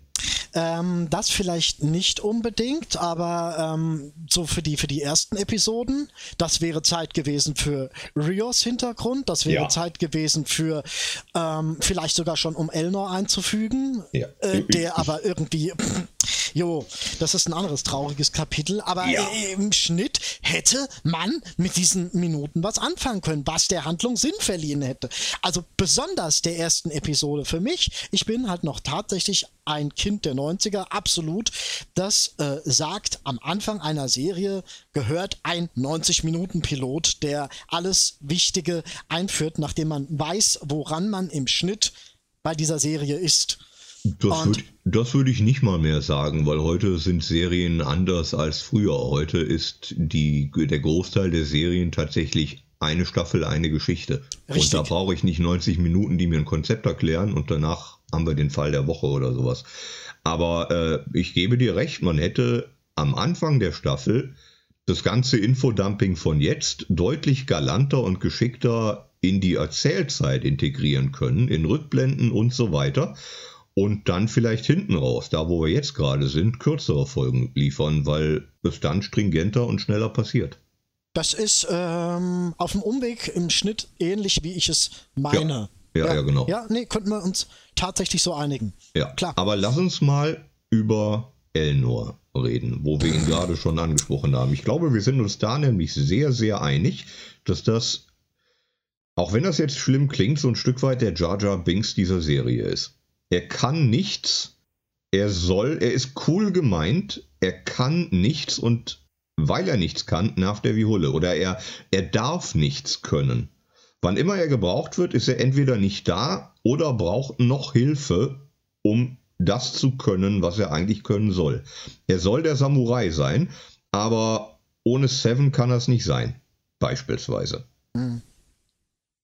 Er soll vor allem ich habe so das Gefühl, dass er anfänglich reingeschrieben wurde, um irgendetwas zu symbolisieren. Sei es jetzt Picards fortgesetztes Engagement mit den Romulanern oder seine mhm. Engagiertheit gegenüber den Romulanern, dass er sich da immer noch drum kümmert oder sich, sich, sich ähm, bemüßigt fühlt, verpflichtet fühlt, äh, da was zu tun.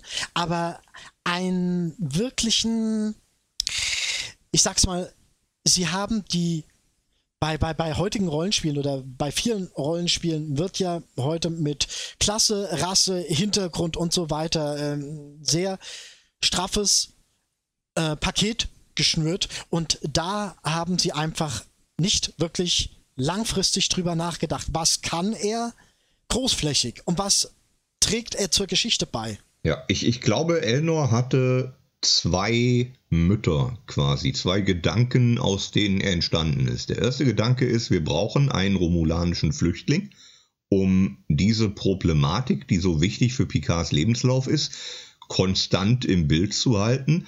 Und wir brauchen Picards Muscle, den Mann fürs Grobe, der das tun würde, was getan werden muss, was Picard selber aber nie tun würde, weil es unmoralisch ist. Wir brauchen denjenigen, der buchstäblich über Leichen geht. Mhm. Völlig in Ordnung, wenn es so ist, aber er tut es nicht dann zeig doch bitte, dass Elnor die ganzen Blödmänner, die ganzen Gegner im Alleingang ausschaltet. Lass ihn den wilden Wutz sein. Lass ihn das Tier sein, das alles niedermäht, was nicht auf ihn hört und äh, choose to live und sich fürs Leben entscheidet.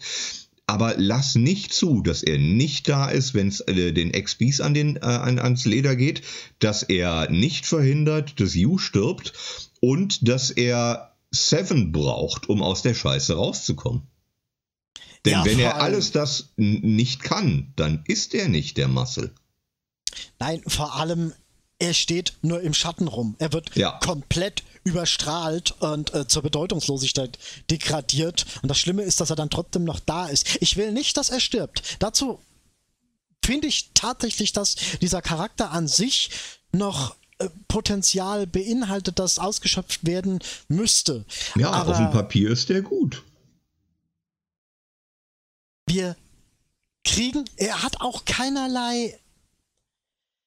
Ähm, Ruffy war beim Geheimdienst. Jurati ist ein Kybernetik-Spezialistin Mhm. sonst wo. Und er ist, wie du sagst, der Mann fürs Grobe, aber das reicht im Schnitt nicht, wenn die Geschichten das nicht hergeben oder wenn, wenn, wenn ihm sie das, wie du schon sagst, sie ihm das nicht so schreiben, dass es was bringt. Aber ich verstehe auch, dass sie das auf dem Kubus ein Stück weit so lösen mussten, dass die Seven dafür brauchen. Das ist nun mal ihr Metier. Ja, ein Stück weit schon. Äh, Wir können auch gerne mal darüber äh, reden, wie sinnvoll oder unsinnvoll es ist, dass Seven am Schluss das, das Borgschiff fliegt, quasi. Wenn, wenn, wenn du bedenkst, wer Seven ist und was die hinter sich hat, zu Voyager-Zeiten, vor Voyager-Zeiten, was die, die Vita ist von Annika Hansen und was es dann bedeutet, dass sie sich nochmal mit dem Borgschiff verkoppelt, quasi. Hui. Und trotzdem ist es eine Geschichte, die in gefühlt 2,9 Minuten abgehandelt ist. Richtig, ohne Es, Vorlauf, müsst, den man es, es müsste hätte. was sein, genau, es müsste was sein, worüber sie fünf Wochen nachdenkt Ja. und danach noch drei Jahre Therapie braucht. Ja, klar. Deswegen hätte. Es wäre mir fast lieber gewesen, hätte man Seven rausgelassen und Yu irgendwie drin gelassen, damit der diese Rolle übernimmt. Das ist sehr gut, ja, das ist sehr, sehr gut, korrekt. Und dann hätte er auch problemlos daran sterben können, was er ja ohnehin tat. Und äh, Der Tod wäre Das- sinnvoller gewesen. der Tod wäre sinnvoller gewesen, das Opfer hätte größer gewirkt, als es bei Seven wirken darf, denn Seven wollen wir behalten. Und deswegen muss Seven das Ding jetzt abschütteln und alles ist wieder gut. äh, sie brauchen halt noch eine Übermacht für, für die romulanische Flotte, die da jetzt auf dem Weg ist. Ja, ja. Und das ist halt. Ich frage mich ganz oft bei Picard, wie haben die Autoren gearbeitet? Haben die erst gesagt, wir wollen diese Bausteine und dann stricken wir um diese Bausteine verzweifelt eine Geschichte und äh, merken auch mal bei einem, oh, es geht nicht, aber egal, wir haben ihn jetzt. Oder stricken sie eine Geschichte und äh, äh, äh, erschaffen dafür die Bausteine? Das ist immer so das Ding, was ich mich frage. Ich glaube, es war eine Mischung aus beidem. Also sie wussten, glaube ich, von Anfang an schon so ein Stück weit, was sie konkret haben wollten, wo die Reise hingehen soll und wer ihre eigentlichen Hauptfiguren und Hauptschauplätze sind, aber so Details wie, oh guck, hier ist Platz für Ichab, dann lass uns da doch Ichab reinschreiben. Oder, oh guck, hier könnte man äh, eine Folge mit äh, Familie Troy Riker äh, spielen lassen. Ich glaube, das passierte während des Schreibens. Ja, das wissen wir. Mit, mit, mit Troy Riker wissen wir ja, dass das Ja. ähm, später Wir wissen auch, wir wissen auch, dass äh, Jonathan Del Arco mitgespielt hat, weil Jerry Ryan gesagt hat, äh, ruf doch den mal an. Ja, was wirklich. irgendwie äh, jetzt relativ sinnlos ist, weil, ähm, und das ist halt auch sowas, wir kriegen Sachen überhaupt nicht. Seven kommt auf dieses Schiff, also ich frage mich sowieso, ob die Fenris Ranger äh, äh, nur aus Seven bestehen. die, die hat irgendwann mal gesagt, ich gründe jetzt die Fenris Ranger, will, will irgendwer mitmachen? Nö, nö, nö, nö, nö, mach doch mal alleine. Da hätten sie, sich- hätte sie sich auch die Seven Ranger nennen können. Aber ich wollte egal. gerade sagen, wahrscheinlich heißen die in Wahrheit die Seven Ranger, aber das wollte sie nicht zugeben, also hat sie das Wort ein bisschen verfremdet. Äh, Ist voll das Geheimnisvolle, weil, weil, weil, äh, wenn die mal bedroht wird, sagt die, ey, wenn du mich platt machst, kommt einer von den anderen Sex Rangern vorbei. Sex Ranger. Egal. Sex Ähm, Ranger.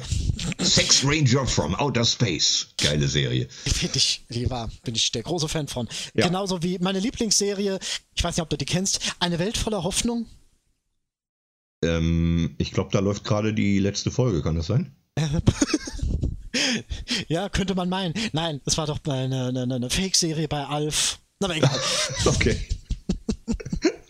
Nein, es ist nur lustig, wenn du das irgendwie anderen erzählst. Oh, ich liebe diese Serie, eine Welt voller Hoffnung. Und, und, und jeder, der, der, der kein großer Alf-Fan ist, der was ist denn das für eine Serie? Die kenne ich nicht, habe ich noch nie von gehört. Und jeder, der Alf kennt, der sagt, ja, das ist eine Serie, wo die Leute noch miteinander reden und, und, und. total witzig. Aber egal, äh, voll nicht das Thema. Äh, wo waren wir jetzt? Bei äh, You und Seven und den, und den, den, den, den, ja, Genau. Die kommen höchstwahrscheinlich auch nochmal irgendwie äh, jetzt in 9 und 10, weil Seven den irgendwie beschreibt, da kommt mal dahin. Ich vermute als Kanonenfutter, genau wie die vielen Sternenflottenschiffe, die jetzt dank Admiral Clancy ja doch noch kommen. Ich Richtig. glaube, wir brauchen einfach irgendwas, was explodieren und sterben kann, ohne Hauptfigur zu sein. Ja, wahrscheinlich. Und äh, das ist ja auch wieder dieses Ding, wo ich der festen Überzeugung bin, wir werden Riker sehen. Ja, ich fände es ein bisschen verschenkt tatsächlich. Ich finde, wir sollten Riker in einem anderen Kontext sehen, in einem, in dem er mehr tun kann, als nur in die Kamera zu winken. Ich freue mich, wenn ich ihn sehe, das ist nicht das Problem. Aber ja. warum nicht bis Staffel 2 warten und aus ihm die neue Seven machen? Jemanden, der längerfristig mitspielt. Ja, aber ist, wäre das nicht ein Stück weit auch ein schöner Kreisschluss ähm, zu Episode 2, wo, wo Picard sagt, nein, die kann ich nicht fragen, die werde ich nicht fragen. Und Riker kommt in Episode 9 oder 10 und sagt, Jean-Luc, du musst mich gar nicht fragen, ich komme.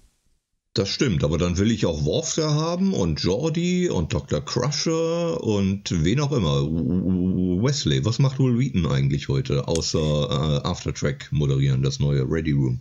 Ähm, er hat in Dark Matter mitgespielt, äh, so ein Fiesling, und das hat ihm auch ziemlich viel Spaß gemacht. Also, ja. Man aber, gebe dem Mann ein Drehbuch. Man gebe dem Mann ein Drehbuch, de definitiv. Nee, nee, aber der hat, glaube ich, viel Spaß. Nein, aber äh, äh das ist halt auch wieder sowas Worf und Crusher wurden. Worf wurde wenigstens mal namentlich erwähnt. Ja. Aber Crusher nie. Und das finde ich so ein bisschen äh, schräg, weil ähm, jeder, der TNG ein bisschen besser kennt, weiß, dass ähm, zwischen Beverly und Jean-Luc sich was am entwickeln war und hätte sein können und würde. Und äh, die wird jetzt so äh, äh, sang- und klanglos nie erwähnt. Im Buch wird sie erwähnt und hat ein paar mhm. Dialoge mit Picard. Aber ja. jetzt so in der Serie gar nicht. Also in, in, in meiner Fanfiction, die ich seit Wochen in meinem Kopf schreibe, endet die Serie Star Trek Picard. Nicht die erste Staffel, sondern mhm. die dann dritte Staffel. Damit wird es wahrscheinlich zu Ende gehen. Vorausgesetzt, es gibt irgendwann auch nochmal eine Welt da draußen, in der man eine Serie drehen kann. Das würde ich momentan auch nicht unterschreiben. Zumindest nicht, solange Patrick Stewart noch lebt, man weiß es alles nicht. Aber in meiner Fanfiction endet diese Serie damit, dass er aus seinen Reisen nach Hause kommt, wo auch immer dieses Zuhause sein wird, und geht auf ein Haus zu und öffnet die Tür und drin steht Dr. Beverly Crusher und sagt, sag mal, Jean-Luc, äh, schön, dass du hier bist. Komm rein, endlich, das hättest du alles schon vor 30 Jahren haben können. Und trotzdem hast du die Milch vergessen. Jetzt geht gleich und noch Trotzdem los. hast du die Milch vergessen, ganz genau. ich glaube, ich hoffe, sie heben sich Gates McFadden für das große Coming Home Finale auf. Da finde ich, würde die Figur hingehören, um den Sack zu und den Kreis rund zu machen, dass er am Schluss seines Lebens bei Beverly landet und sie sagt, Schön, dass du hier bist. Ich habe lange auf dich gewartet. Äh, das hättest du alles viel früher schon machen können, aber Hauptsache, du machst es. Aber hat Jean-Luc Picard nicht eins in den 14 Jahren gelernt, dass er vielleicht nicht in den Ruhestand geht und auf die Brücke eines Schiffs gehört oder irgendwo in die in die in den aktiven Dienst gehört? Macht so jemand wirklich den Sack zu Vielleicht, vielleicht hat Beverly ja inzwischen ein Raumschiff, um die Fanfiction weiterzuschreiben. Und das Zuhause, an das er, in das er am Schluss geht, ist dieses Raumschiff, das die befehligt. Und dann wird geheiratet und die letzte Szene ist, äh, jemand kommt auf die Brücke und sagt Captain Picard. Und beide drehen sich um und dann lächelt JL verschmitzt und sagt, ach nee, er meint dich.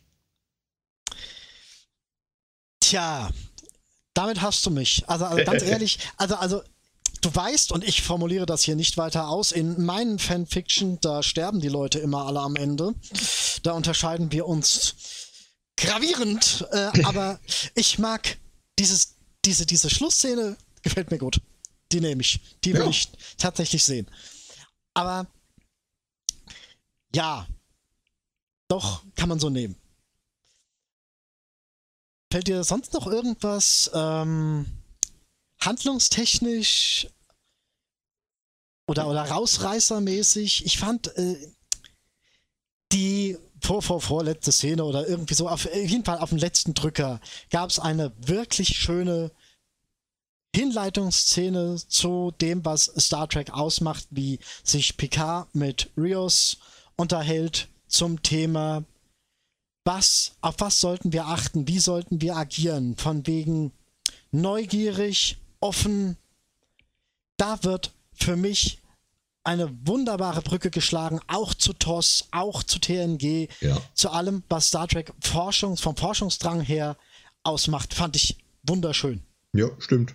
Bin ich ganz bei dir. Was, was ich vielleicht noch sagen könnte, ist, dass ich diese äh, Wir interviewen die Hologramme-Sequenz ziemlich anstrengend fand, weil diese Figuren so dermaßen auf, auf über, Porn über, die sind ja, drüber. Genau, die sind auf Porte charakterisiert. Ich verstehe warum, aber in der Häufung ist es anstrengend. Mhm.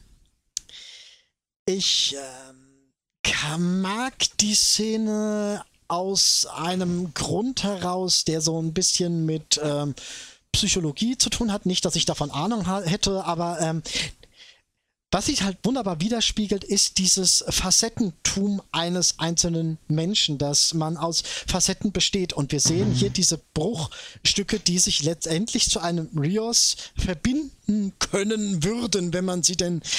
wenn man sie denn verbinden würde. Jawohl. wenn es da jemanden gäbe, der daraus verbunden wäre. ja, genau. Und von daher kann ich dieser Szene durchaus was abgewinnen, aber du hast recht, es ist sehr überzogen. Die stecken sehr in ihren in ihrer eindimensionalischen ja. Pointe-Fixierung. Das stimmt schon. Also Korrekt. Die haben, jeder von denen hat eine Funktion und das ist mit Sicherheit auch so gewollt. Wir haben den langhaarigen, äh, spanisch fluchenden Dosenbier-Furz-Typen.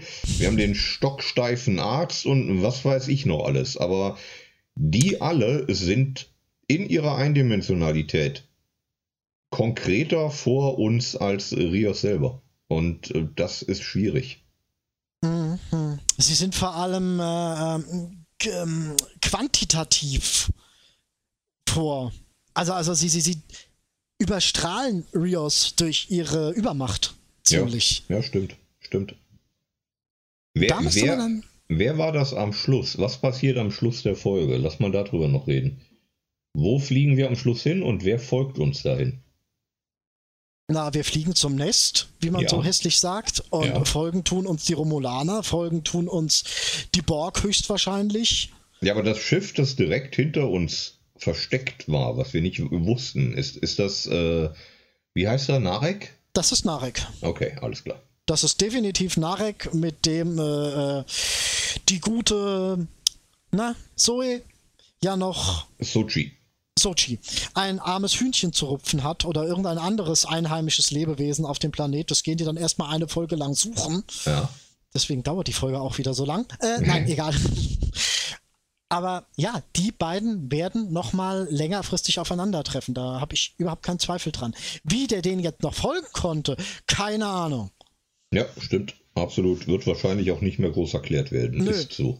Nö. Ist halt einfach so. Und wahrscheinlich bringen sie da nur irgendeinen blöden Satz. Ich weiß auch nicht, wie vernünftig das jetzt. Äh, warum? Wie funktioniert dieses Borg-Netzwerk? Ich habe mich nie mit diesem Borg-Netzwerk beschäftigt, weil ich die Borg ab einem gewissen Punkt einfach doof fand.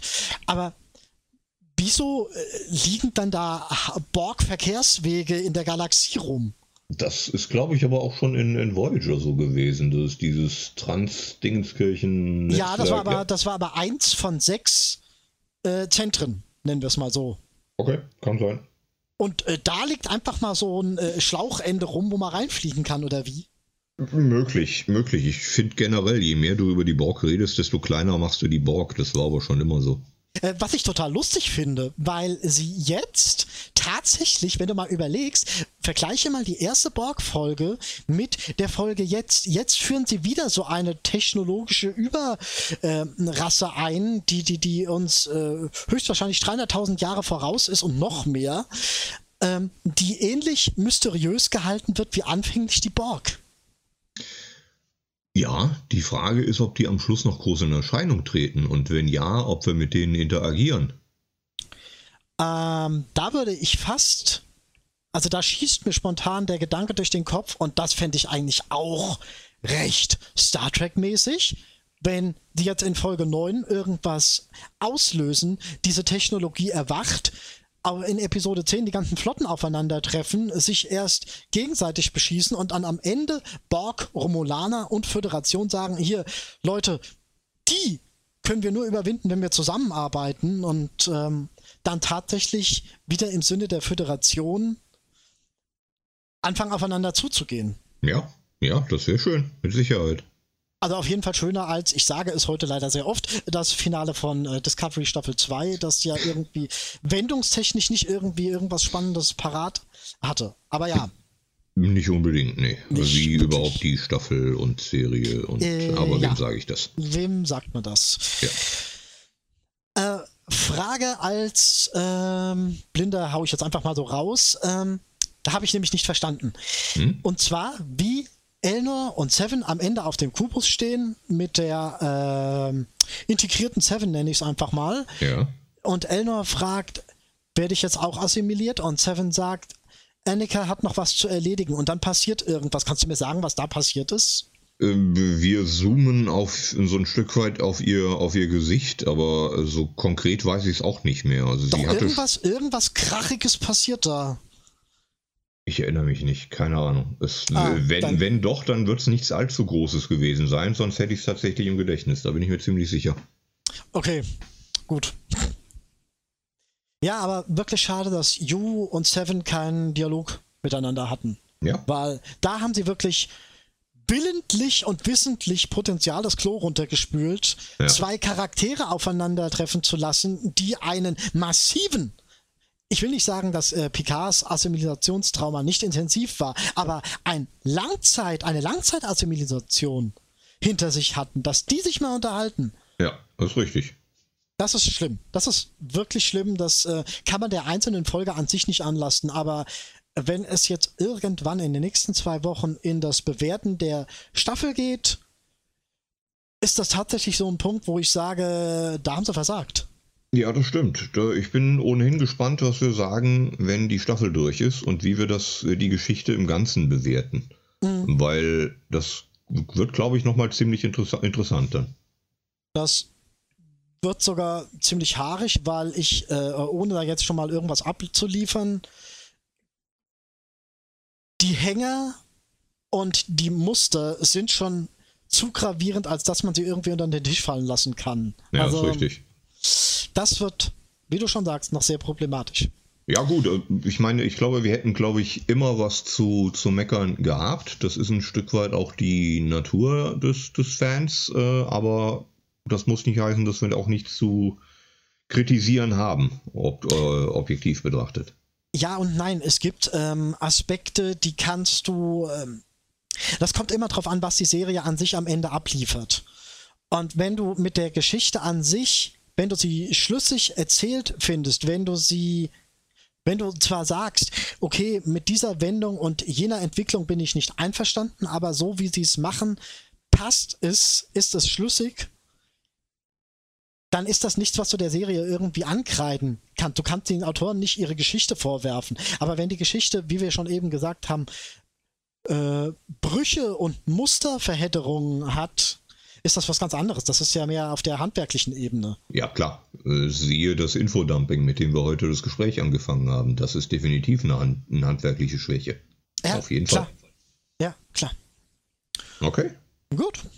Dann, wenn du nichts mehr hast, können wir die Sache im Prinzip zu einem Ende führen. Hast du noch irgendein autorisch brillantes Schlusswort? Bleibt zu Hause und bleibt gesund. Hätte ich nicht besser sagen können, Christian. Vielen Dank. Schön, dass du da warst. Immer gerne. Und wir, ich weiß jetzt nicht, wie, wie Björns Planung ist, aber wir hören uns auf alle Fälle nochmal. Sehr gerne. Alles klar. Ciao. Dann macht's gut, Leute. Tschu, tschu. Na, dann ist es doch gut, dass Björn wenigstens weiß, wie Björns Planung ist. Vielen Dank auf jeden Fall an Moritz Wohlfahrt und Christian Humberg für dieses kleine Experiment. Das war ein Back-to-Back Blind Date Double Feature Cast von Planet Track FM. Ich hoffe, es hat euch Spaß gemacht und wir hören uns kommende Woche wieder, wenn es dann ins zweiteilige Finale geht. Und wer dann zu Gast ist, ja, das werden wir wohl einfach sehen müssen. Ich bin auf jeden Fall da. Ein Hinweis noch in eigener Sache. Am Freitag startet auf diesem RSS-Feed mein niegelnagelneuer Personality-Podcast, der dreiköpfige Affe, Lebensanomalien, Nerdtum und Bananen. Alle Infos gibt's via Soundcloud auf dem bekannten Channel oder auf www.affencast.de. Ich würde mich freuen, wenn ihr mal reinhört. Mein Gast dürfte euch auf jeden Fall bei dieser ersten Ausgabe bekannt vorkommen. Bis dahin, tschö, sagt euer Björn Sülter, bleibt zu Hause und bleibt gesund.